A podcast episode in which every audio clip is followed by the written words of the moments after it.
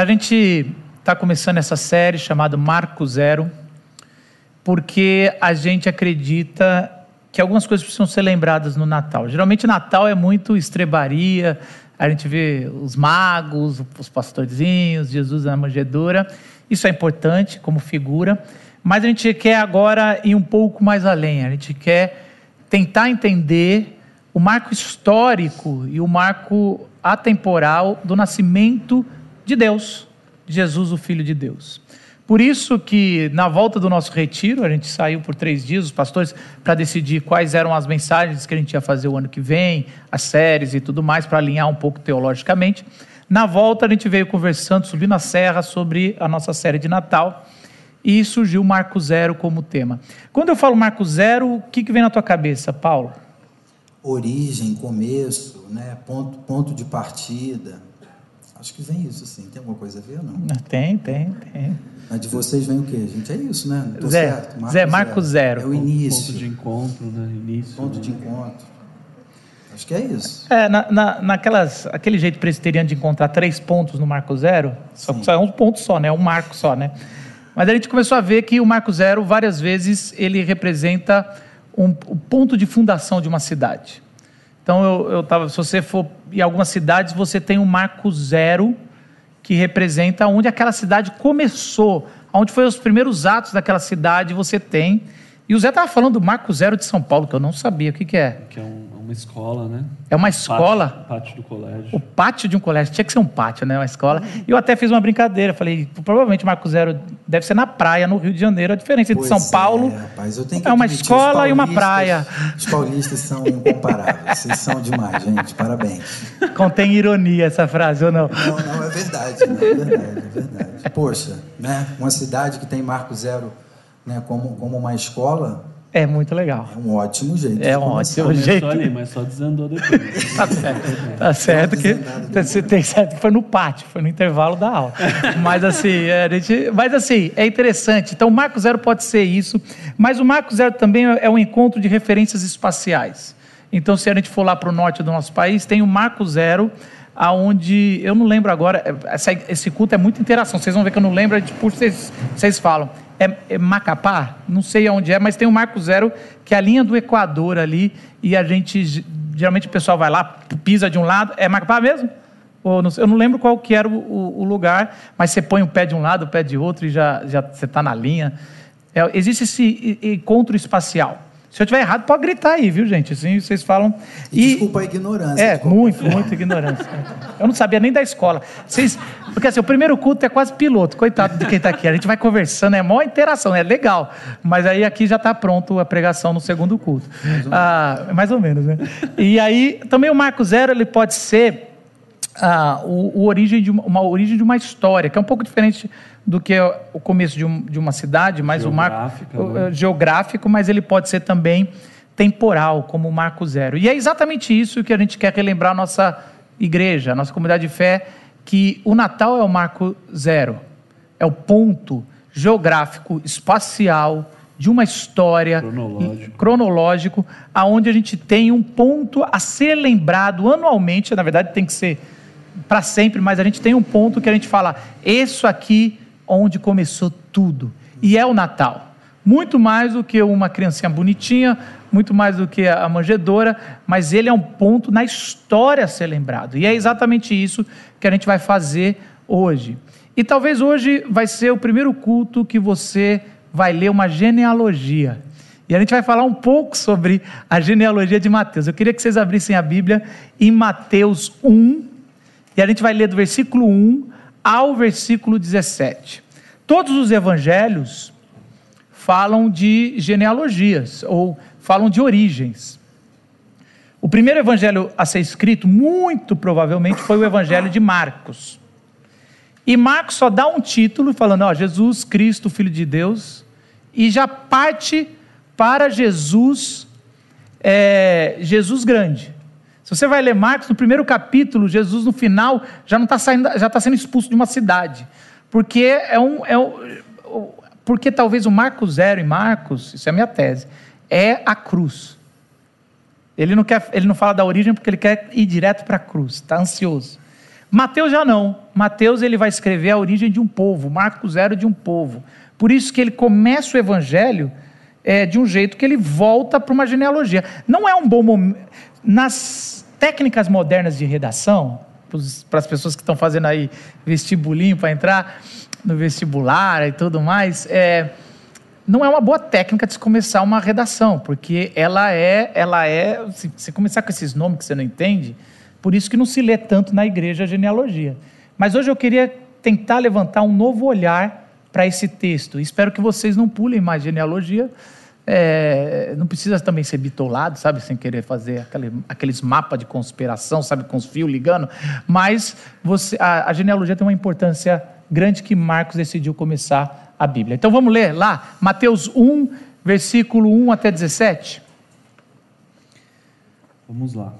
Registro da genealogia de Jesus Cristo, filho de Davi, filho de Abraão. Abraão gerou Isaac, Isaac gerou Jacó. Jacó gerou Judá e seus irmãos. Judá gerou Perez e Zerá, cuja mãe foi Tamar. Perez gerou Esrom. Esrom gerou Arão. Arão gerou Aminadab. Aminadab gerou Nasson. Nasson gerou Salmão. Salmão gerou Boaz, cuja mãe foi Raabe. Boaz gerou Obed, cuja mãe foi Ruth. Obed gerou Jessé, e Jessé gerou o rei Davi. Davi gerou Salomão, cuja mãe tinha sido mulher de Urias. Salomão gerou Roboão, Robo, Roboão gerou Abias, Abias gerou Azar, Azar gerou Josafá. Josafá gerou Jorão, Jorão gerou Uzias, Uzias gerou Jotão. Jotão gerou Acás, Acás gerou Ezequias. Ezequias gerou Manassés, Manassés gerou Amon. Amon gerou Josias e Josias gerou Jeconias e seus irmãos no tempo do exílio na Babilônia. Depois do exílio na Babilônia, Jeconias gerou Salatiel, Salatiel gerou Zorobabel, Zorobabel gerou Abiúde, Abiúde gerou Eliaquim, Eliaquim gerou Azor, Azor gerou Sadoc, Sadoc gerou Aquim, Aquim gerou Eliúde, Eliúde gerou Eleazar, Eleazar gerou Matã, Matã gerou Jacó, e Jacó gerou José, marido de Maria, da qual nasceu Jesus, que é chamado Cristo. Assim, ao todo, houve 14 gerações de Abraão a Davi, 14 de Davi até o exílio na Babilônia e 14 do exílio até o Cristo. Que Deus ilumine a Sagrada Escritura para nós. É interessante, toda vez que eu vou fazer uma, uma pregação e a gente senta na terça-feira, começa a falar do texto, a gente conversou sobre esse texto. Na quinta eu mando o esboço para os pastores que vão estar com a gente refletir e jogar algumas ideias. E ontem o Zé me manda um áudio de cinco minutos. Esse Zé é daqueles caras que manda áudio de cinco minutos no WhatsApp. Mas eu queria que você falasse um pouco daquele áudio que eu acho que tem muita importância para nós aqui. É, ontem a gente teve programação de adolescentes aqui na igreja, tem até alguns aqui. É, então, uns lá em cima que eu estou vendo aí. a, a, a, a, família Pape representada aqui pela, pela Lara. E, e, a gente conversou sobre aquele filme da Pixar, Dois Irmãos, para quem já viu. É, é uma animação, né, um, um, desenho, um filme que fala sobre um mundo mágico que perdeu a magia. Foi perdendo a magia com o tempo, o mundo de elfos, é, toda aquela.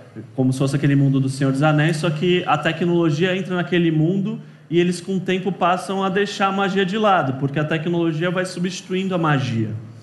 E, e, esse filme ele faz uma analogia com os tempos modernos, né? com os nossa, a, a, a nossa modernidade aqui. Né? Que a gente, é, alguns filósofos falam que a, a, gente, com, com a tecnologia, com a maneira como a gente vive, a gente lida com a magia, o, o, maravilhamento sobre a, criação, sobre as coisas, de uma maneira diferente do que os nossos antepassados. assim. E, e, isso afetou a maneira como a gente lida com o transcendente, né? Ele fala, né? Com aquilo que vai além da matéria. Todo o nosso sentido, todo o nosso propósito de vida, a gente acaba indo para o imanente, está tudo dentro de nós, é tudo a, autenticidade, todo o propósito de vida, a gente entra dentro de nós e nunca fora. E, e, isso é um pouco do que a gente conversou, né? Que às vezes quando a gente vai para algum lugar bonito, assim, a gente tem um impacto, né? Que talvez a gente não teria na cidade, assim, no nosso dia a dia.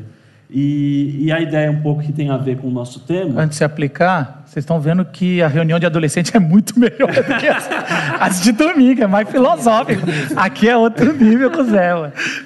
E, não, mas a ideia é justamente da gente parar para pensar num propósito de vida que tem a ver com o transcendente, que não tem só a ver com algo que está dentro de nós, né? Da gente achar todo o sentido da nossa vida, da gente ser autêntico com nós mesmos, algo que está super dentro de nós.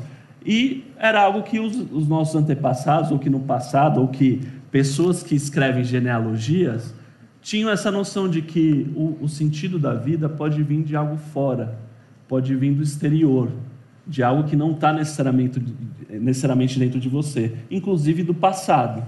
E por isso que genealogia faz sentido no passado e para a gente talvez não faça mais, porque a gente perdeu essa noção do transcendente, de um sentido, de um propósito de vida que vai além de nós mesmos. É, a gente não, não sente que faz parte de um movimento.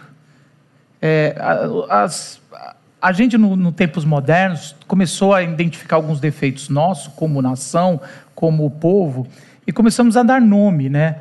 Então, a gente dá, por exemplo, a gente percebeu que não tratávamos as, as mulheres da mesma forma que tratávamos os homens.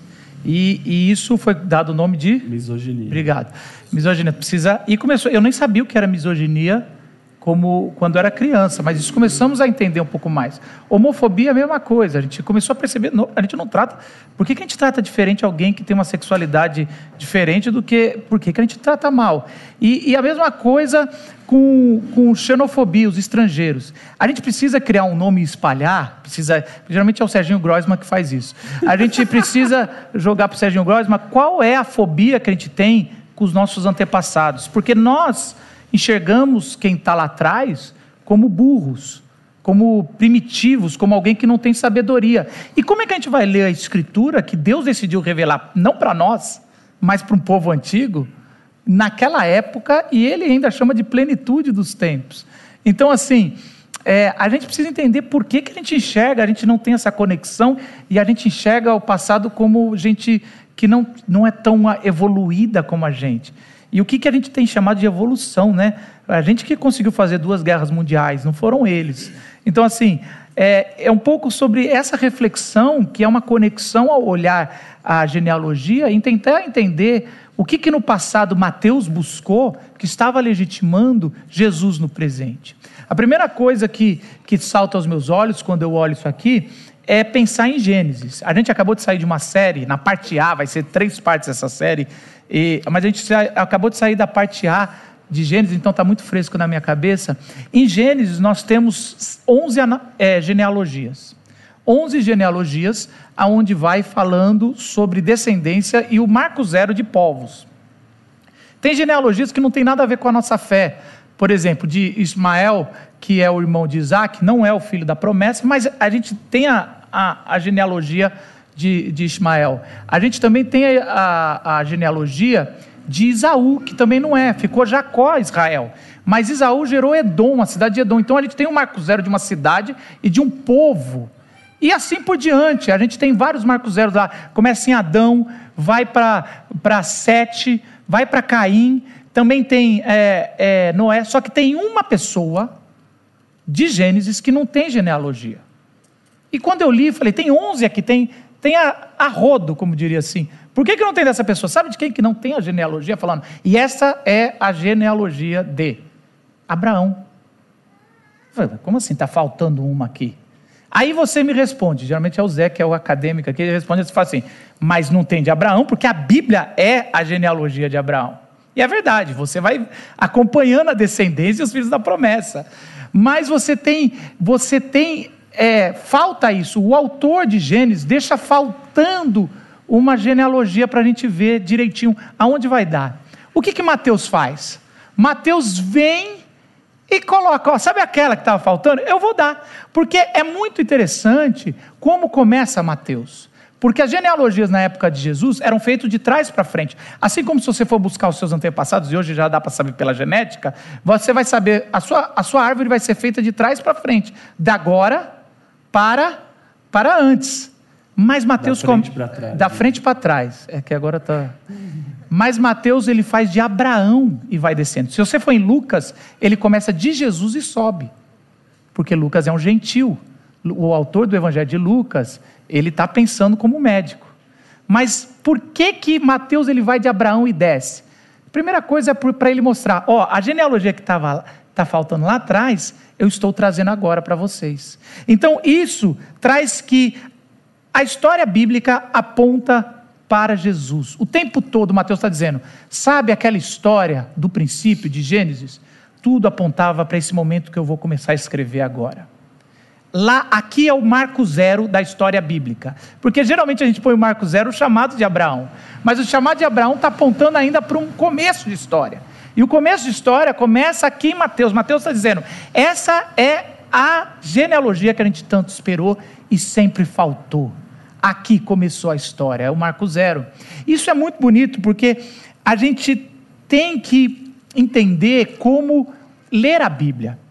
Eu estou há 16 anos ensinando seminaristas e, e missionários a ler Bíblia, hermenêutica. E muitas vezes a gente fica focado num texto e quando a gente vai numa genealogia, a gente fica reparando, e esse nome, e esse nome? E a gente não consegue se afastar do texto e ver a história toda, que a história toda aponta para Jesus. É igual você pegar um quebra-cabeça e ficar focando muito num pedacinho. Você sempre que vai montar um quebra-cabeça, você precisa olhar aquela caixa, que é a figura final. E a figura final da Bíblia é o Evangelho, é o Marco Zero, é a face de Jesus. Eu lembro quando eu consegui visitar a Europa, hoje seria impossível, é, crente gosta de fazer tour em catedral. E eu fui para Barcelona. Duas coisas para se ver em Barcelona. Um é o time, a gente sempre vai, e é turismo lá, lá só, só tem as fotos dos caras. Tinha do Messi, agora eu não sei como é que é. Aí você vai lá e eu queria ver. E a segunda eu vou na catedral. Eu fui na catedral de Barcelona, achei bem mais ou menos. Com a arrogância de brasileiro, uma, quase uma Praça da Sé. Aí, aí eu cheguei assim, aí alguém me falou, Marcos, você foi na, na, na igreja errada. Eu falei, não, aqui é a catedral, aqui é, é a igreja. Não, não, a igreja é a Sagrada Família. Falei, mas tem outra. E aí eu fui andando assim, é legal que você vira e, e você toma um tapa na cara. A, a Sagrada Família foi feita pelo arquiteto, me ajuda? Gaudí. Que o primeiro culto descobriu. É, não, a gente já sabia disso. a gente já sabia, né? A gente Gaudí. As pessoas falando Gaudí, a gente, ah, Salvador Dali. É, a gente errou. Conseguiu. Oscar Niemeyer. É, Oscar Niemeyer. O Gaudí, ele fez essa, essa, essa igreja que não está pronta. É, depois vocês dão um Google e, e ela vai ser pronta em 2026. Está vendo que eu já. Eu, e dizem, eu não né? procurei. Né? É, dizem que é no centenário da morte do Gaudí.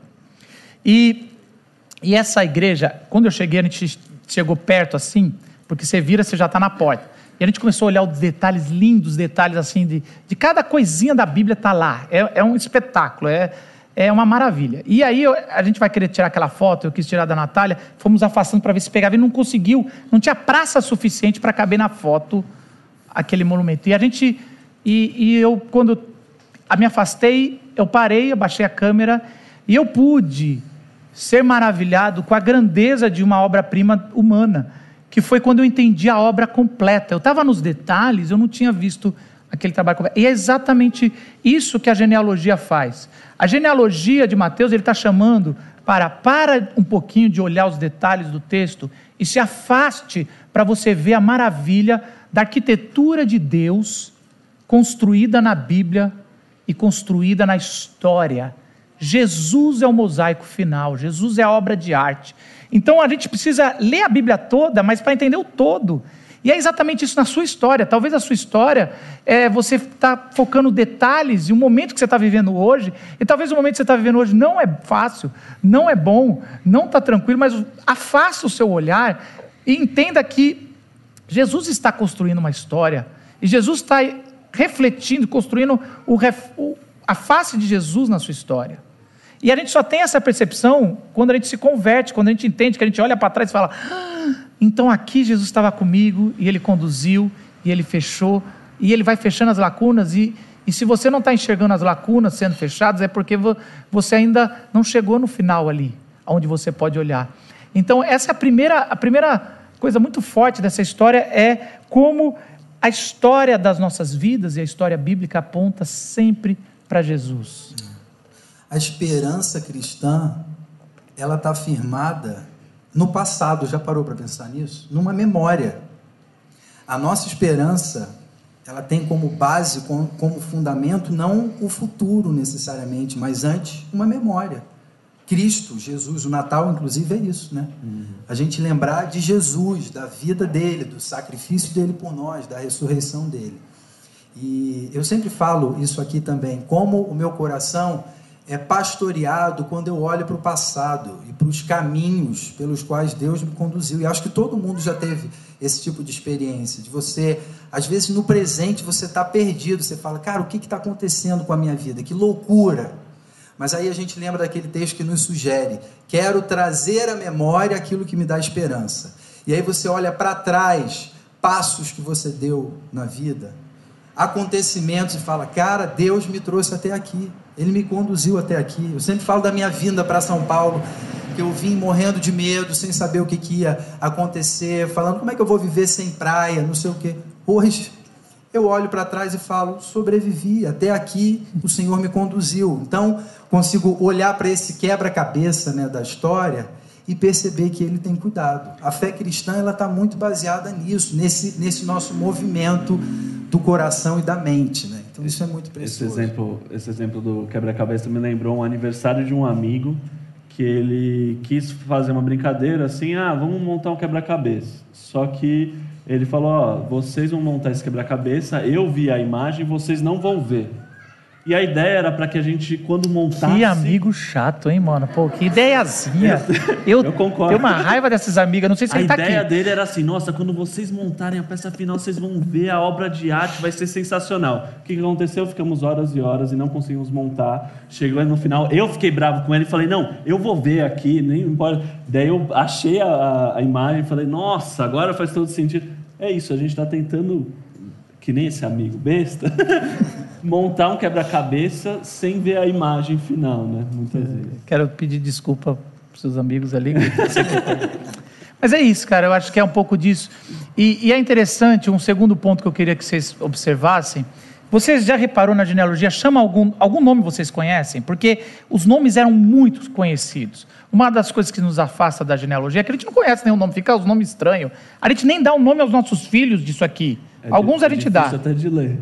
Alguns a gente até dá, deixa eu ver aqui. A gente dá. Imagina, cara, tem, tem alguma Tamara aqui? Não salva nenhum. Isaac deve ter. Não, tirando os principais, não estou falando do, dos pilares. Zorobabel. Zorobabel. Eu queria um Zorobabel. Tem. Um nome que me chama é o nome Josafá. Por que, que me chama Josafá? Josafá é um dos melhores reis da história. Se você vai ler, você vai ver que Josafá. Mas porque Josafá tinha um amigo na, na Bíblia chamado Jaziel. E os dois fizeram um trabalho junto. Quando eu vou ouvir a história dos Jovens da Verdade, dos fundadores, foi meu pai, que chama Jaziel, e Josafá. Eu sempre falei, não é possível, ou isso é Deus aqui nesse, nesse projeto, ou é muita coincidência. Ter dois amigos, um Josafá e um Jaziel. Mas é só isso que chama atenção aqui. Mas aí. e aí eu fui estudar um pouco mais, e, e existe uma discussão longa entre essa genealogia e a de Lucas que não bate. Porque Mateus ele tem uma, um olhar diferente. Primeiro que Mateus quis ressaltar, de Mateus, a genealogia de Mateus é menor, e ele quis ressaltar os reis. E aí, quando você pensa em reis, você vai vendo que tem muito. Que depois de Davi, Salomão, você vai ver o Urias, ah, você vai ver os dias que a gente leu semana passada de Isaías 6. Só tem reis, porque Mateus está querendo mostrar a linhagem real. E Mateus faz algo muito interessante, que está no versículo 17, ele fala assim: Assim, ao todo houve 14 gerações de Abraão a Davi, 14 de Davi até o exílio na Babilônia, e 14 no exílio, do exílio até o Cristo, o Messias, o ungido. E é lógico que não houve só esse número de gerações. Mateus está fazendo uma, uma coisa que a gente chama homilia. Ele está fazendo uma, uma, uma simetria musical. Uma métrica. Uma métrica. musical. O que, que é isso? Ele está fazendo um jeito. Primeiro, alguns vão dizer, por que, que as coisas no Antigo Testamento têm tanta métrica, tanta poesia?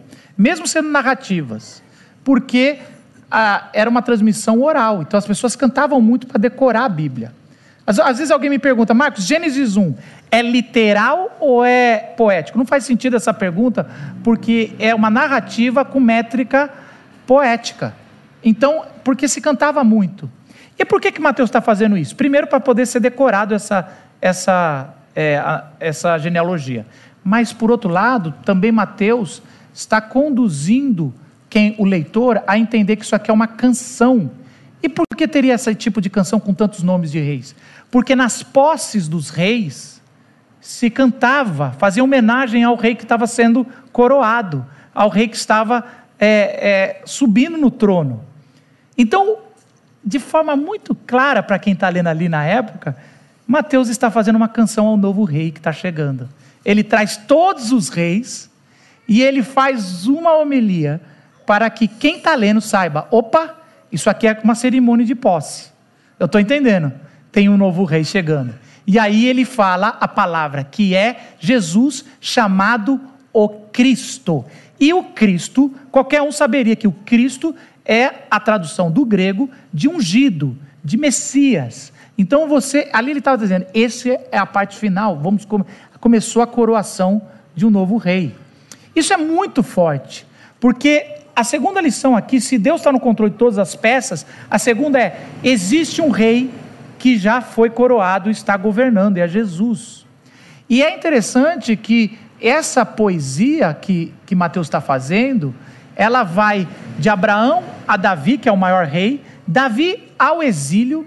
E se você não está familiarizado com o que é o exílio, é quando o povo judeu foi conquistado e devastado primeiro pelos babilônicos, depois pelos assírios, e, ou ao contrário, primeiro pelos assírios, depois pelos babilônicos, e aí eles foram para o exílio e eles perderam as linhagens.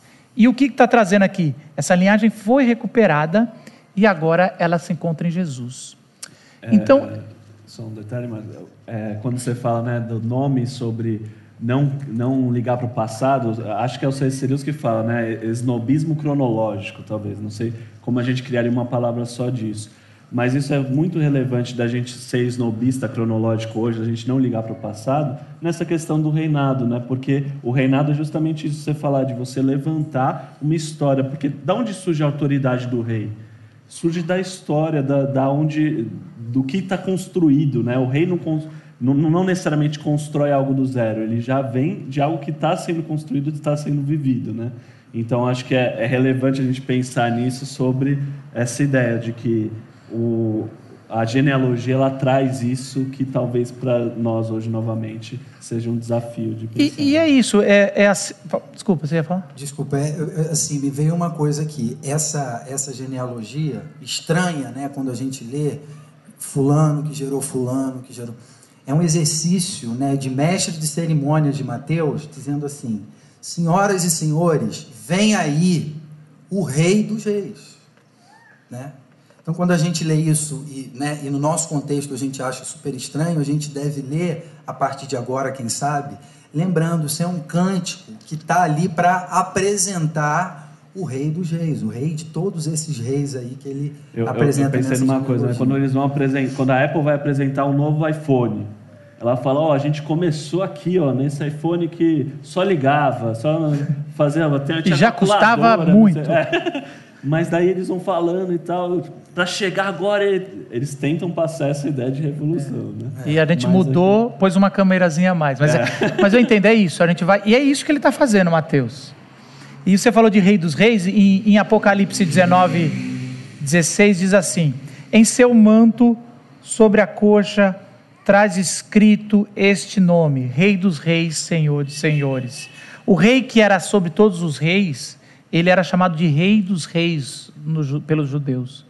É, depois se colocou os reis que dominavam como imperador, como César.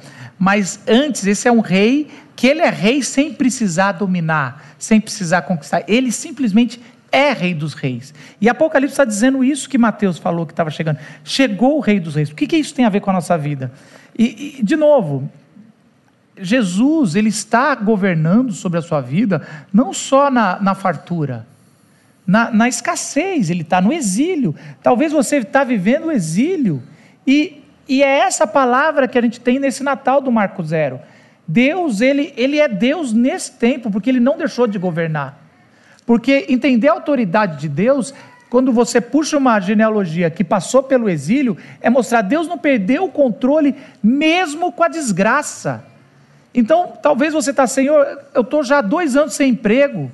Senhor, e essa doença, Senhor, e esse meu casamento virou uma guerra. Deus não perdeu o controle sobre a sua vida.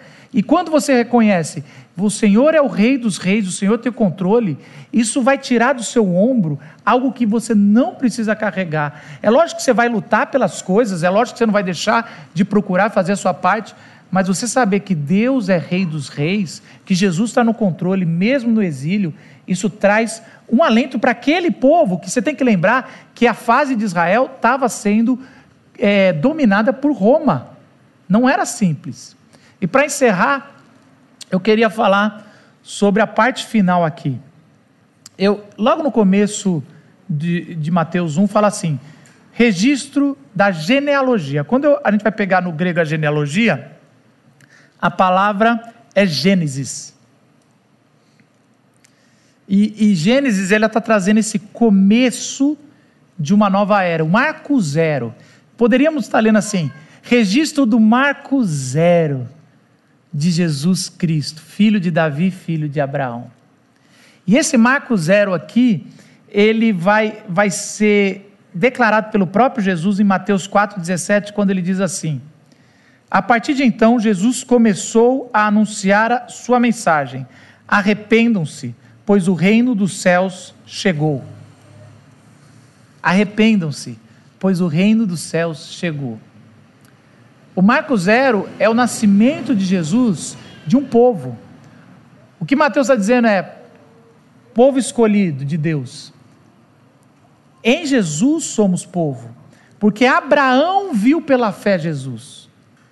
E porque ele viu pela fé Jesus, ele pôde entender que em Jesus nós podemos ser um povo, ter uma identidade. Por isso que para nós como igreja, o nosso marco zero é Jesus é Jesus. Quando voltamos para Abraão, é interessante que esse marco zero que Mateus está estabelecendo, que está lá em Jerusalém, quando a gente volta para Abraão, Abraão foi chamado em Gênesis 12 para sair da sua terra, da sua parentela, para ir para uma terra que ele ia mostrar. Naquela época não tinha cidade ainda, não tinha o marco zero, não chamava Jerusalém, chamava Salém. Quando Abraão chega na terra prometida, ele tem que enfrentar alguns reis vizinhos porque tinham raptado é, o seu, seu sobrinho é, Ló. E aí ele vai, consegue, ele pede a bênção para um homem que nunca tinha aparecido de ninguém, que era rei de Salém. O nome dele chamava Melquisedeque. E ao pedir a bênção, esse, esse rei de Salém chamado Melquisedeque abençoa Abraão. E Abraão dá o dízimo, estão colocando ele como sacerdote. O autor de Hebreus, que a gente não sabe quem é, ele vai dizer assim: que Jesus Cristo, ele é o marco zero como rei da ordem de Melquisedeque. Então, ele é a fundação da nova Jerusalém que vai descer do céu. Então, em Jesus, Jesus é o que se cumpre como a promessa. Jesus é o verdadeiro rei, não é Davi. É Jesus que é o rei que governa. Jesus é o verdadeiro sumo sacerdote, não é Melquisedeque. É Jesus que faz o sacrifício na cruz por mim e por você. E é em Jesus que subiu aos olhos dos discípulos até os céus, mas vai voltar para reinar sobre os vivos e os mortos. Toda língua, todas as nações, no marco zero da volta de Jesus, vai reconhecer que a fundação da Cidade Santa, da nova terra, da nova Jerusalém, do reino eterno onde a gente tem essa promessa, o marco zero é Jesus Cristo. Que nós celebremos nesse mês o nosso marco zero. Jesus que tornou tudo possível. Que a gente consiga se afastar da história e ver que Deus está no controle, escrevendo detalhes por detalhes através da sua história, uma nova história. Que a gente perceba que Jesus já reina soberanamente sobre as suas vidas, as, a vida do nosso país e a vida do nosso planeta. E que a gente perceba também que essa história começou em Jesus. Vamos orar. Senhor Jesus, que a gente possa perceber e celebrar, Senhor, que o marco zero da nossa vida começou em Ti. Que o Natal, Senhor, seja muito mais do que festa, comida e alegria. Que seja um renovo espiritual de sabermos da onde começou a nossa história como povo. E que o seu nome seja adorado e exaltado. Amém.